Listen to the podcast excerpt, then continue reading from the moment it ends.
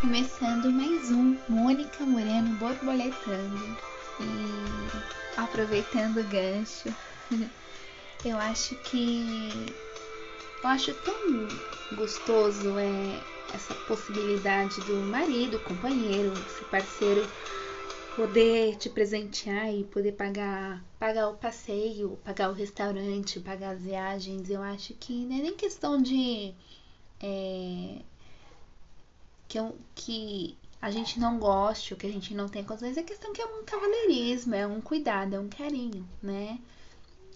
E eu adoro que o meu faça essas coisas para mim, desde sempre.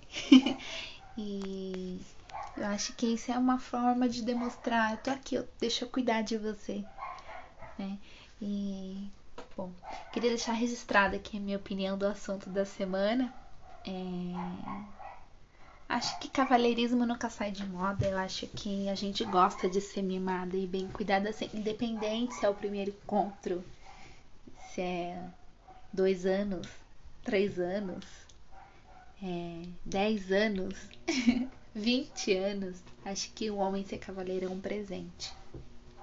E sobre isso, eu desejo Desejo que um dia você encontre alguém que brinde com você a vida, alguém que esteja sempre com você em todos os momentos da vida, que seja companheiro, amigo, alegre, alguém que te enxergue do jeitinho que você é e que ame a sua companhia, que não consiga ficar calado ao seu lado por saber que a melhor coisa da vida é falar contigo, ouvir a sua voz, sua risada.